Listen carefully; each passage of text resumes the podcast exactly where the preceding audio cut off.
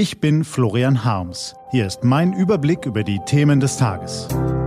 T-Online Tagesanbruch. Was heute wichtig ist. Mittwoch, 27. März 2019. Die Schuld am Brexit-Schlamassel, der Chancenkontinent Afrika und Strohhalme in der EU. Gelesen von Christian Eichler.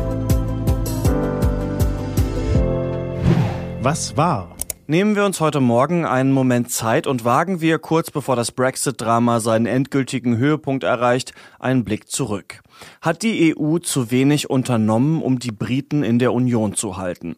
Sicher, mit ihren ständigen Sonderwünschen, ihrer Geldzurückleihe, ihrer Blockade einer strikten Finanzmarktkontrolle und einer europäischen Sicherheitspolitik haben die Briten in den vergangenen Jahren ganz schön genervt.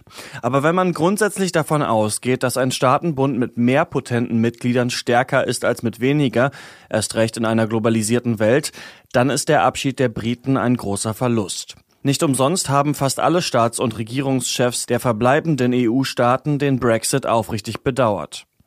Aber haben sie auch genug dagegen getan? Spätestens jetzt, kurz vor dem Ende der vergeigten Brexit-Verhandlungen, wissen wir, binnen zwei Jahren durchzupauken, wofür man bei nüchterner Betrachtung eher fünf, sieben oder zehn Jahre gebraucht hätte, eine komplizierte politische und wirtschaftliche Entflechtung, das grenzt an einen kollektiven Kamikazeflug. Erst recht, wenn man es mit einer Regierung zu tun hat, die selbst nicht so genau weiß, was sie eigentlich will.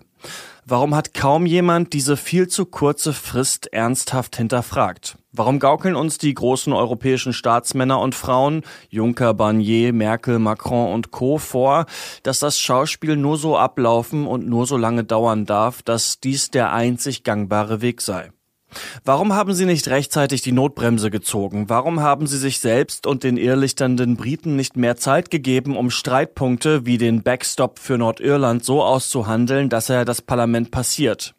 Es mag eine subjektive Sicht sein, aber der Eindruck lässt sich nicht aus der Welt schaffen, dass Herr Juncker, Frau Merkel und ihre Kollegen die Briten bewusst unter Zeitdruck hielten und so das Drama anheizten, um den Insulanern, aber auch allen anderen Problemländern von Ungarn bis Italien zu zeigen, aus der EU-Familie auszuscheren tut richtig, richtig weh.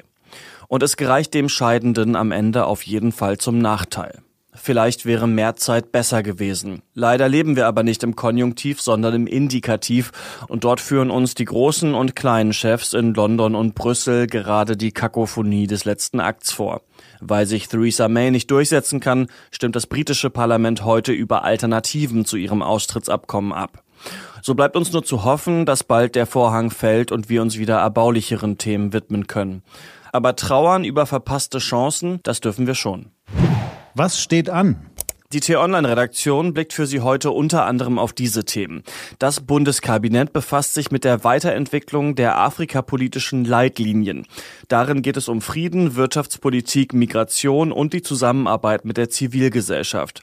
Dafür reist eigens der französische Außenminister Jean-Yves Le Drian nach Berlin, was passt, weil eine bessere Zusammenarbeit mit Afrika eine der wenigen Gemeinsamkeiten der Europapapiere von Emmanuel Macron und CDU-Chefin Annegret Kramp-Karrenbauer ist.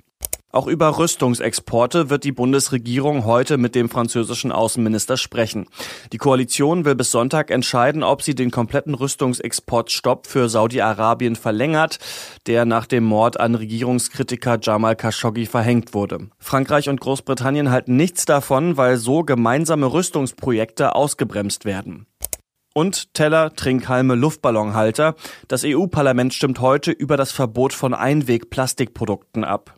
Diese und andere Nachrichten, Analysen, Interviews und Kolumnen gibt's den ganzen Tag auf t-online.de. Das war der t-online Tagesanbruch vom 27. März 2019. Produziert vom Online-Radio und Podcast-Anbieter Detektor FM. Den Tagesanbruch zum Hören gibt's auch in der Podcast-App Ihrer Wahl zum Abonnieren. Das war der T-Online Tagesanbruch für heute. Ich wünsche Ihnen einen smarten Tag. Ihr Florian Harms.